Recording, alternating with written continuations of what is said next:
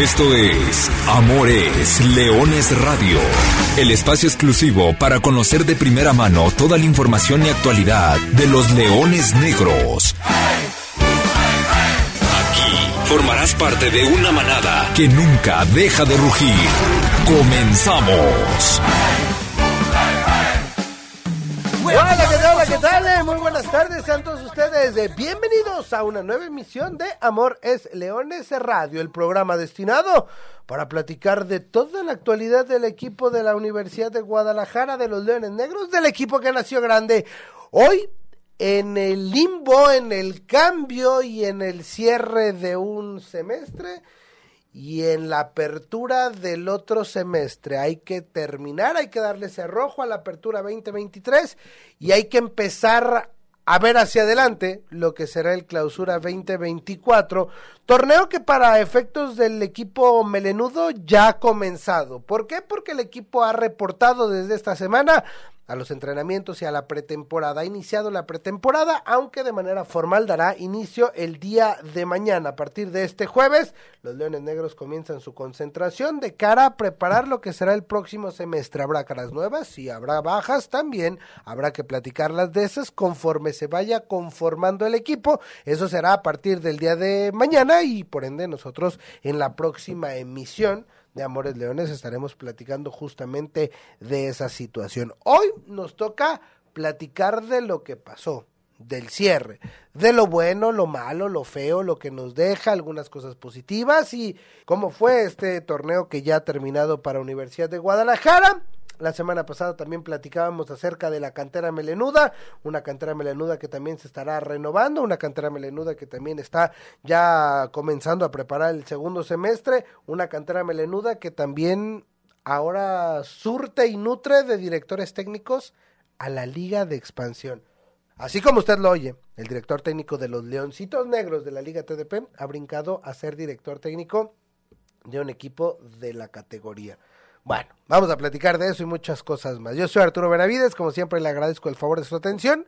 Buenas tardes a todos y por supuesto, saludo con mucho gusto al profesor Carlos Alberto Valdés. Profe, ¿cómo andas? Buenas tardes. Hola, ¿qué tal Artur? ¿Cómo estás? Muy buenas tardes a ti, a Lulu, a Brian, a toda la gente que está del otro lado, listos para platicar porque inclusive en 13 de diciembre hay temas, está la Liga TDP, ha habido buenas noticias, otras interesantes porque así como dice José Luis Perales y se marchó y literalmente tomó su barco y se llevó a pelearse en duelo con el mar porque se fue el profesor Raúl Rico Atlético La Paz. Estaremos platicando cómo deja, porque deja en muy buena zona no solamente a la Liga TDP, sino a la propia institución global. ¿Por qué? Porque ha ganado el boleto para la Copa Conecta, pero además se ha ganado un lugar en el cuerpo técnico de la selección occidente, que iba a ser para el profesor Raúl Rico.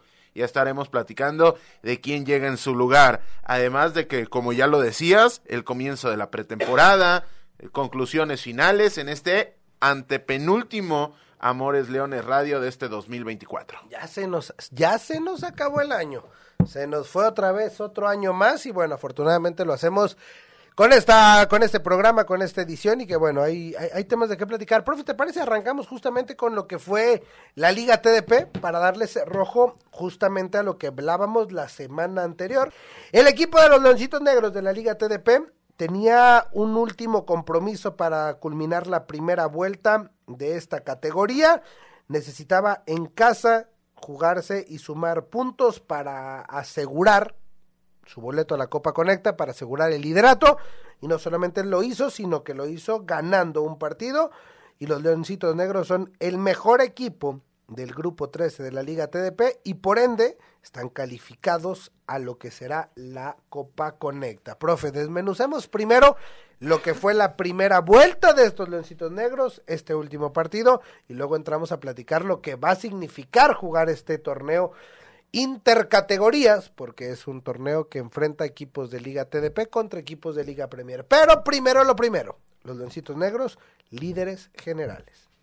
Después de 13 partidos disputados en un grupo que hemos catalogado como el de los niños grandes, ¿por qué? Porque están equipos tan potentes para este contexto como Aves Blancas, como Tepatitlán, como Gorilas de Juanacatlán, como Acatlán, como los propios tecolotes de la Universidad Autónoma de Guadalajara, quizá a usted que está del otro lado le suenen a poco, pero nosotros estamos para dar contexto. Estamos hablando los cuatro o cinco nombres que hemos mencionado, cuando menos de los 20 equipos más potentes y una división de 200. Así que el estar compitiendo en este sector termina beneficiando tremendamente a Universidad de Guadalajara por la competitividad que hay en el mismo. 13 partidos, 10 victorias, solamente 3 empates, 34 puntos, ni una sola derrota, primer lugar de su sector, sexto a nivel región de la zona norte y segundo en la tabla que más le importa al equipo antes dirigido por el profesor Raúl Rico, que es el de filiales. Es decir, todavía falta un mundo, todavía falta un mundo, pero en estos instantes Universidad de Guadalajara no es que estaría clasificado a su liguilla, es que sería el segundo mejor. ¿Esto qué significa efectos prácticos? Que evitarías, cuando menos, a quien fue tu verdugo el año pasado o la temporada anterior, en este caso Pachuca, y estarías midiéndote contra un equipo, entre comillas, mucho más asequible, como lo es el Inter de Querétaro. Repito, falta mucho, faltan 13 fechas más, pero el estar posicionado tan arriba, cuando menos debe ser desde la temporada 2017-2018 que Leones Negros no tenía tan buenos números en la Liga TDP. 10 eh, victorias, 3 empates sin derrotas, mantiene el invicto, 28 goles a favor, solamente 9 en contra, la mejor ofensiva, una de las mejores defensas, todo bien de este equipo de los Leoncitos Negros. La buena, al ser líderes generales, han calificado a la Copa Conecta. ¿Qué es la Copa Conecta? Bueno, la Copa Conecta es una iniciativa fomentada por la Liga Premier y la Liga TDP para enfrentar a los equipos, tal cual como era la Copa México hace muchos años, como lo fue la Copa MX eh, eh, la, ya la década pasada, qué impresión, ya hace mucho, hace 10 años que nació esta Copa MX con los partidos a media semana. Bueno, tal cual, eh, esto es la la Copa conecta con equipos de lo que nosotros conocemos como segunda y tercera división, Liga Premier, Liga TDP. ¿Quiénes califican? Los mejores de la Liga Premier, de su Serie A, Grupo 1, Grupo 2, Serie B, y de su Liga TDP, los líderes de cada uno de los grupos. Y uno de esos líderes es los Leoncitos Negros. Habrá que ver, jugarán como locales el partido y ese torneo empezará a mediados del mes de enero. Será interesante. Esa es la buena, ese es el dato positivo. La mala, que por el buen trabajo realizado durante este semestre, Raúl Rico ha llamado la atención y ha sido seleccionado por el Club Atlético de La Paz e incluso ya ha sido anunciado para ser el nuevo director técnico del equipo de Liga de Expansión, por lo que los Leoncitos Negros se han quedado sin director técnico para la segunda vuelta de esta temporada. Y aquí hay que hacer extensible el buen gusto que tuvo el profesor Raúl Rico de no oficializar su vínculo hasta que terminase la actividad. Terminó la actividad el sábado y el domingo fue presentado de manera oficial con Atlético La Paz. Se va por la puerta grande haciendo memoria y haciendo inclusive la consulta con la gente de la propia Liga TDP. El salto más, más grande, cuando menos, a un banquillo principal en los últimos años en esta categoría. Nos mencionaban el caso de Joel Wiki, que pasó de Juárez hacia Cruz Azul, pero en rol de asistente. Aquí es de técnico a técnico. Se da el salto y si hacemos el conteo de Serie B, Serie A y terminas llegando a la liga de expansión, lo que habla de, del buen trabajo y ya estábamos diciendo de manera reiterada semanas anteriores que ha dejado la estructura de Universidad de Guadalajara, ahora también termina siendo reflejada no solamente por los nombres propios que nos han dejado dentro de la cancha, el caso de Farid Morales, el caso de Tenoch Barba, sino también se ha volteado a ver el banquillo y esto es una gran noticia de manera personal para el profesor Raúl Rico, pero una cierta mala noticia para la estructura de Universidad de Guadalajara. Habrá que ajustar, evidentemente, habrá que tener director técnico para cuando arranque la Copa Conecta, la actividad seguramente quedará a cargo del profesor Jorge Padilla, en lo que se decide quién tomará las riendas de, del equipo de la Liga TDP y del otro lado, pues desearle el mayor de los éxitos a, a Raúl Rico Ramírez en esta aventura y en esta travesía por Baja California Sur en la Liga de Expansión. Habrá que verlo, habrá que toparlo y lo tendremos aquí en el Estadio Jalisco. Sí, sí, sí. Va a tener que visitar ahí donde normalmente cada 15 días lo veíamos ir a visorear al, equipo de, de la Liga de Expansión. Pero aquí yo quiero terminar mi intervención en este segmento, Arthur. Algo muy simple y algo que es obvio, pero eh, no por ello no vale la pena mencionarlo. La Copa Conecta, la única copa del fútbol mexicano, no existe otra. Y en estos micrófonos le estaremos dando eh, el realce y la importancia que, que se merece, tal cual. Platicaremos mucho, largo y tendido, cuando tengamos el rival, cuando sepamos fechas y por supuesto el seguimiento puntual a los leoncitos negros. Por lo pronto, le damos cerrojo entonces al tema de la cantera melenuda. Habrá que empezar a pensar en 2024, como también ha empezado a pensar ya el primer equipo de la Universidad de Guadalajara y esta semana ha arrancado con entrenamientos a una sesión, pero oficialmente este jueves dará inicio la pretemporada melenuda rumbo al clausura 2024. Y antes de abrir el nuevo capítulo, profe, amigos, si les parece, hay que cerrar definitivamente lo que fue el Apertura 2023 para el equipo de la Universidad de Guadalajara. Ya con la mente mucho más fría, ya culminado por todos lados este, este torneo, pues podemos comenzar a hablar de lo que nos dejó el semestre, el segundo semestre del año 2023, el séptimo torneo de la historia de la Liga de Expansión de los Leones Negros. Y así de bote pronto, profe, con cómo te deja, cómo te deja este, este campeonato. Me deja con una sensación de que en el día a día este equipo sigue demostrando que es muy solvente, pero que todavía no, no genera esa capacidad de ganar los partidos que no están del todo en el pronóstico ganar. ¿Y a qué me refiero? Dejó grandes actuaciones.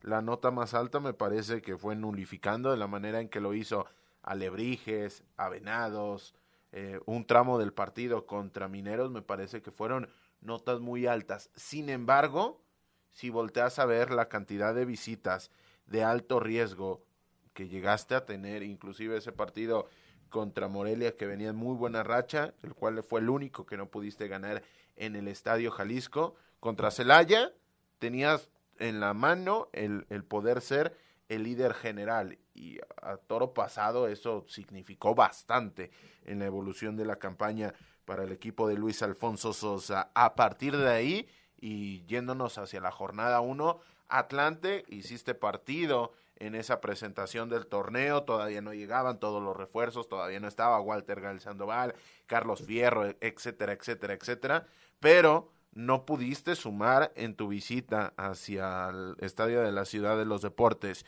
y lo terminamos viendo en la liguilla cuando fuiste al Morelos y no ganaste, le diste la vuelta, muy bien en casa, perfecto, y posteriormente en con Atlante en la ida y en la vuelta días marcados, días con la X, días con el signo de interrogación de que eran partidos y compromisos bastante duros, te terminaste quedando en el camino y sin la posibilidad de pegar fuera de tus posibilidades y terminar dando un batacazo tremendo. Pero eso no, no puede solamente quedarse el análisis de toda la campaña en este tema, sino que entre medias una cosecha de puntos bastante positiva, segundo lugar general, invicto en casa, ya hace ya bastante que no terminas perdiendo como local en fase regular, todo eso tiene que ser muy muy positivo, con lo cual y en resumen para mí la calificación de este torneo tiene que estar rondando entre el 8, 8, 5 más o menos. Todo empezó en el mes de junio pasado, sobre todo con un ajuste en la plantilla y con la llegada de nombres propios que traían experiencia. Y creo que Leones Negros volvió a acertar en la cuestión de los refuerzos. No sé hace cuánto no se acertaba a tantos, es decir, prácticamente todos los refuerzos que llegaron al menos desde esta perspectiva, no hay que ponerle pero a ninguno. Y podemos ir hablando de cada uno. Arturo Javier Ledesma, Edson Rivera, Ulises Torres, Edson Torres. Fueron los primeros que llegaron, pero ya lo decía, sobre la marcha se añadió Walter Gael Sandoval y Carlos Fierro y finalmente Daniel Zamora. Hicieron de Universidad de Guadalajara una las plantillas más poderosas de la expansión. Y ahí no hay ni qué decirle absolutamente nada y me parece que todos respondieron y respondieron bastante bien a, su, a, lo que se esperaba de ellos. Totalmente de acuerdo. Es que yo creo que es el mejor, el mejor mercado de fichajes de la historia moderna de Universidad de Guadalajara. Y solamente le compite a bote pronto y sin revisar los nombres a fondo con ese del clausura 2018, en el cual te terminaron pegando en muy buena manera futbolistas como Joao Amaral, jugadores como Néstor Vidrio, como el Recodo Valdés. Eh, salvo esa ventana, habría que preguntarle mucho más a fondo a Luis Alfonso Sosa por la configuración de la campaña del clausura 2013, que nos pudiera decir, porque en ese momento, y sobre todo libra por libra, sería muy interesante el debate, porque en ese momento Universidad de Guadalajara se jugaba la categoría ya no a Liga de Ascenso, sino a la segunda división, lo que significaría prácticamente un golpe de muerte para esta institución que posteriormente llegó a tener el éxito del cual ya hemos hablado de manera reiterada.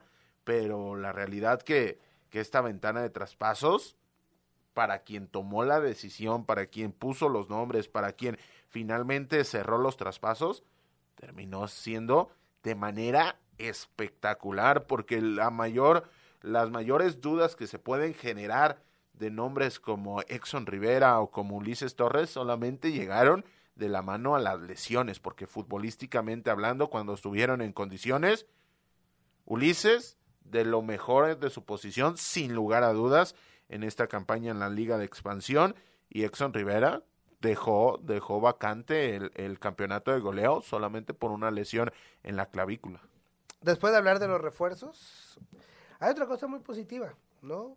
Que fue la fase regular. Y es que para Universidad de Guadalajara fue una fase regular muy, muy positiva.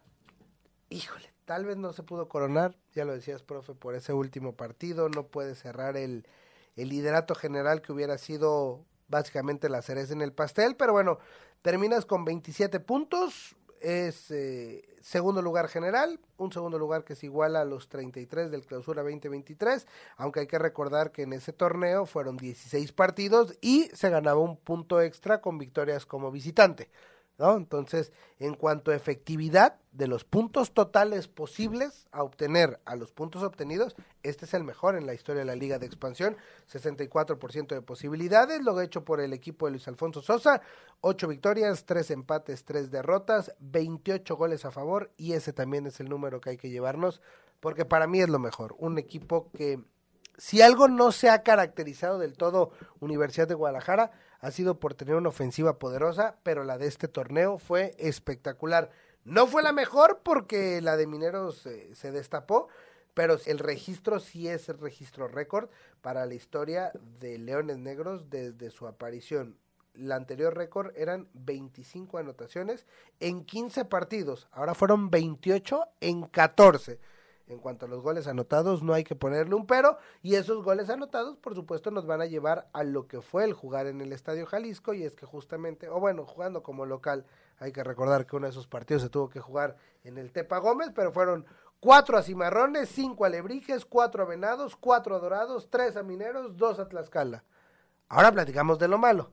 Pero bueno, dentro de todas estas cosas positivas, la fase regular, la cosecha goleadora y el invicto jugando en casa con goleadas incluidas. Y si le metemos ese al dato de que en esas fechas hubo varios partidos en los cuales te quedaste de plano sin, sin anotar, lo de Leones Negros fue bastante importante en el momento que consiguió cruzar esa barrera de, de por fin anotar o solamente reflejando una anotación a partir de ahí comenzaban a caer los goles a racimo. Y vaya de qué calidad, vaya, vaya de qué calidad. Aquí no tenemos el dato porque no se toma estadística avanzada de la liga de expansión, pero el expected goals, el, dato de los goles esperados, me parece que debe estar por encima la cosecha que lo que generaste para conseguir la misma, porque la efectividad de los remates de media larga distancia, que en cuanto el porcentaje de goles esperados debe ser bajísimo, terminaba siendo muy, muy llamativa. Este equipo cuando llegaba, cuando de verdad se acercaba, lo terminaba consiguiendo de manera prácticamente automática o caía por su propio peso la cantidad de anotaciones que terminó cayendo. 28 goles en 8 partidos. Porque en 6 Universidad de Guadalajara se fue en blanco y creo que también esa es una de las cuestiones de las cuales tenemos que platicar, profe, porque jugando fuera de casa, la Universidad de Guadalajara le costó, más allá de la victoria ante Correcaminos y ante Tapatío en el cierre del torneo, fue esa condicionante que, bueno, es, es parte natural, ¿no? Hay torneos en los que en casa te va muy bien y el gran debe, pues sin lugar a dudas, sigue siendo la liguilla. Y el gran debe, yo aquí lo voy a traer y no se me va a olvidar, así como en su momento hablábamos de la maldición del tecolote. Ahora, la maldición de los partidos de ida. Es increíble. Cuando Leones Negros ha jugado un partido de ida en condición de visitante, nunca ha ganado. Es que esto es, esto es tremendo. Cuando repasas a veces los los reglamentos de competencia, te das cuenta que existe un apartado que dice, el equipo mejor posicionado cerrará en casa a menos de que él lo decida. Aquí habrá que, que, meter ese tema sobre la mesa, porque sí, el poderío del Estadio Jalisco en ciertos momentos y sobre todo en cuartos de final para dar vueltas, lo vimos hace seis años contra Atlante, lo vimos hace un año contra Mérida, lo hemos visto este torneo contra Morelia, sí tiene, sí tiene su que ver, pero la única semifinal, una de las dos, las dos contra Lebrijes, una de las dos que ha logrado pasar, lo hizo en calidad de visitante. Entonces, si tienes aquí el 50-50 de efectividad en cuando lo has conseguido. Y la que pasó en casa fue empatando en el global. Exactamente. Entonces, acá, aquí hay que poner sobre la mesa la Secretaría Técnica y decirle, oye, aquí está el dato, aquí está el apartado, aquí está el reglamento. Hay que, hay que meter la evaluación para ver si se termina tomando esa decisión. Cuando tienes un gran debe como es la liguilla, el, la parte final cuando te vas acercando al objetivo, yo siempre he dicho y soy un fiel creyente de que en el mundo del deporte para conseguir eh, un título, para alcanzar un objetivo, primero tienes que acercarte. Y Leones Negros se ha acercado porque fue su quinta de manera consecutiva. Y ya dio un paso más adelante. Ya van dos veces en semifinal, tres en cuartos de final. Me parece que cada vez está más cerca. ¿Qué se tendría que hacer diferente, profesor Carlos Alberto Valdés, para dar ese paso que falta? Un tanto simplificar el, el, proceso, el, llegar a tener perfiles específicos de jugadores que te puedan dar ese plus en momentos apremiantes. Aquí habría que volver a, voltear a ver la plantilla. Habrá quien me diga, bueno, ya el tope salarial está a full, está completamente lleno. No lo dudaría de ser ese el caso por, por los nombres que has terminado trayendo pero a mí me hacen falta un nueve referencia que te termine por desbloquear partidos en lo que la estructura no te termine dando, es decir, todo lo que trabajas en la semana, hay contextos y momentos y lugares dentro de los partidos en los cuales por muy bien que lo tengas trabajado, no te va a terminar saliendo ni el plan A, ni el plan B, ni el plan C, ni el plan hasta donde tú me digas. Y vas a tener que apelar al pragmatismo. Es decir, vas a tener que jugar al estilo de toda la vida. Balones al área, buscar un remate, provocar una segunda jugada y a partir de ahí lo que puedas rascar. Y ese perfil, Leones Negros, hoy de manera exclusiva, no lo tiene. Y me parece que hubo momentos en los que lo echó en falta. Así que más allá de una generalidad, porque las circunstancias torneo a torneo han sido distintas, al día de hoy me parece que ese es el debe que tiene Leones Negros en el momento de terminar consiguiendo algo que, que, que de momento se le ha negado y ya se van a cumplir seis años, que es llegar a una gran final. ¿Sería la única pieza que le faltaría a este equipo para tu punto de vista? Ese y un contención. Me parece que la ausencia de Alejandro Carreón te dejó en claro que tienes una falencia si bien es cierto, para no contradecirnos de lo que dijimos la semana anterior, Brian Flores Plata termina teniendo una buena actuación, Aldo Mota tiene sus idas y venidas, tiene sus partidos y sus momentos, pero un contención al cual Alejandro Carrión le sirva como complemento, como espada, como posibilidad, puede significar que juegues a diferentes alturas. Y yo me quedo con la idea de que en funcionamiento previo a este torneo, la mejor versión de Leones Negros con Luis Alfonso Sosa en esta su segunda etapa vino cuando Leones Negros tenía la capacidad de poner diferentes líneas de juego a diferentes alturas, es decir, escalonar un poco más el transcurso del esérico para así tener más capacidad de llegada por diferentes vías. Veremos hacia dónde apunta. Ahora hablemos de nombres propios. Hicimos aquí un ejercicio a lo largo del semestre sobre los jugadores más destacados. Vamos con los resultados finalmente. ¿De quiénes nos quedan con esa sensación? Es decir, a lo largo del torneo, ¿qué nombres propios, qué jugadores se convirtieron en los más regulares a lo largo del torneo? y sobre todo son los que se llevarán el premio de esta Apertura 2023 de Amores Leones Radio. Sí, de manera final ha terminado estando Exxon Torres en la cima de este posicionamiento. Tuvo un bajón, me parece que, fruto de, cómo le costó en el tema de lesiones al equipo sin Alejandro Carreón. Exxon Torres se dio cuenta de su mortalidad futbolísticamente hablando, de, de, cómo había contextos en los cuales no le favorecía para nada el posicionamiento. Él se queda con el primer lugar. Edson Torres, por cierto, el único jugador hombre de hierro de Universidad de Guadalajara, todos los minutos posibles disputados, junto con Salim Hernández. Evidentemente habrá que decirlo de Salim, que también con ese asterisco, porque Pipe López estuvo fuera de las canchas por una lesión y que por cierto hasta el mes de enero es cuando podrá regresar y reincorporarse el guardameta de Universidad de Guadalajara. Del otro, Edson Torres, jugador de hierro y que aportó mucho Sí, y a partir de ahí, con el segundo lugar, y es que sus actuaciones cuando llegó a estar dentro de la cancha, se queda Exxon Rivera, y finalmente en tercer lugar, remontando in extremis, Jesús Sinestrosa. Jesús Sinestrosa se queda con el tercer puesto, y por cierto, aquí lo, lo que, checando los números, lo que llama poderosamente la atención es como partidos malos Daniel Zamora era el que mejor salía retratado. Es decir, el aporte que tuvo como soporte del equipo en actuaciones complejas, porque el Zuli llegó a tener actuaciones complejas, se fue expulsado muy pronto, contextos muy complicados, solventando una banda de la izquierda que sin Ulises Torres, eh, cuando menos desde mi óptica, quedó muy vulnerada.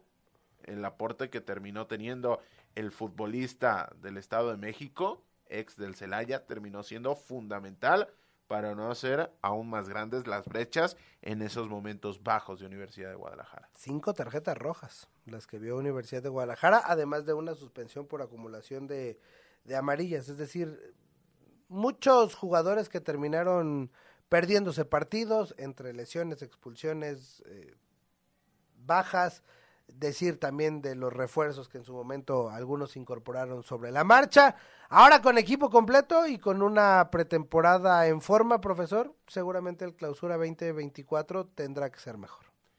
Sí, porque ya lo que no depende de Universidad de Guadalajara se ha terminado dando. ¿Y a qué me refiero? Mario García ha dejado de ser técnico de Atlante y esto, esto inevitablemente a reserva de que cuando menos yo no sé, al día de hoy, a 13 de diciembre a las 12.57 de la tarde, quién va a llegar en su lugar. Aquí va, va a haber un, un tremendo downgrade, aunque Coyotes con Francisco Ramírez Gámez no va a ser el Coyotes que hemos visto en esta su historia en Liga de Expansión. Se va a mover, se, va, se están moviendo mucho, mejor dicho. Se están moviendo mucho los banquillos en la Liga de Expansión, habrá que ver. Leones Negros seguirá con Luis Alfonso Sosa y seguirá con toda esta base de jugadores. Habrá continuidad, la próxima semana le platicamos de los refuerzos, porque habrá seguramente refuerzos melenudos. Por lo pronto, hoy prácticamente llegando al final de este programa, antes, aviso importante para todos los que quieran pertenecer al equipo de la Universidad de Guadalajara. Hay solamente una forma de llegar a ser jugador de Leones Negros, sobre todo cuando ya han pasado por un proceso de formación. Y eso es a través de las visorías. Así es. Mañana, atención, lo hablábamos la semana anterior. Atención, mañana 14 de diciembre, jueves 14 de diciembre, en la unidad López Mateos, categorías 2007 y 2008 a las siete y media de la mañana. Repito, categorías 2007 y 2008 a las siete y media de la mañana y categorías 2009, 2010 y 2011 a las dos y media de la tarde. 14 con 30 horas. Repito, unidad López Mateos en las canchas sintéticas, ahí sobre Avenida Cristóbal Colón. Mañana visorías, repito y reitero, 2007-2008 a las siete y media, 2008-2009 y 2010 a las dos y media de la tarde. Avisados están. Profesor Carlos Alberto Valdés, gracias. Gracias, Artur. La próxima semana con más y mejor. A nombre de todo el equipo de trabajo, le agradecemos por habernos acompañado en esta aventura llamada Apertura 2023. No nos despedimos, nos escuchamos por supuesto la próxima semana, pero ya con un nuevo capítulo abierto y ese será el del clausura 2024. Se viene un nuevo torneo, se viene un nuevo año y seguramente la vamos a pasar muy bien. Acompáñenos, si así nos lo permite. Gracias a Lulu Martínez, gracias a Brian Márquez, gracias también al profesor Carlos Alberto Valdés. Yo soy Arturo Benavides y a nombre de todo este equipo de trabajo le digo gracias y le recuerdo que goles son amores y amores leones. Buenas tardes, buen provecho y arriba los leones negros. Aquí llegamos. Gracias por ser parte de esta manada que nunca deja de rugir. Los esperamos el próximo miércoles en Amores Leones Radio.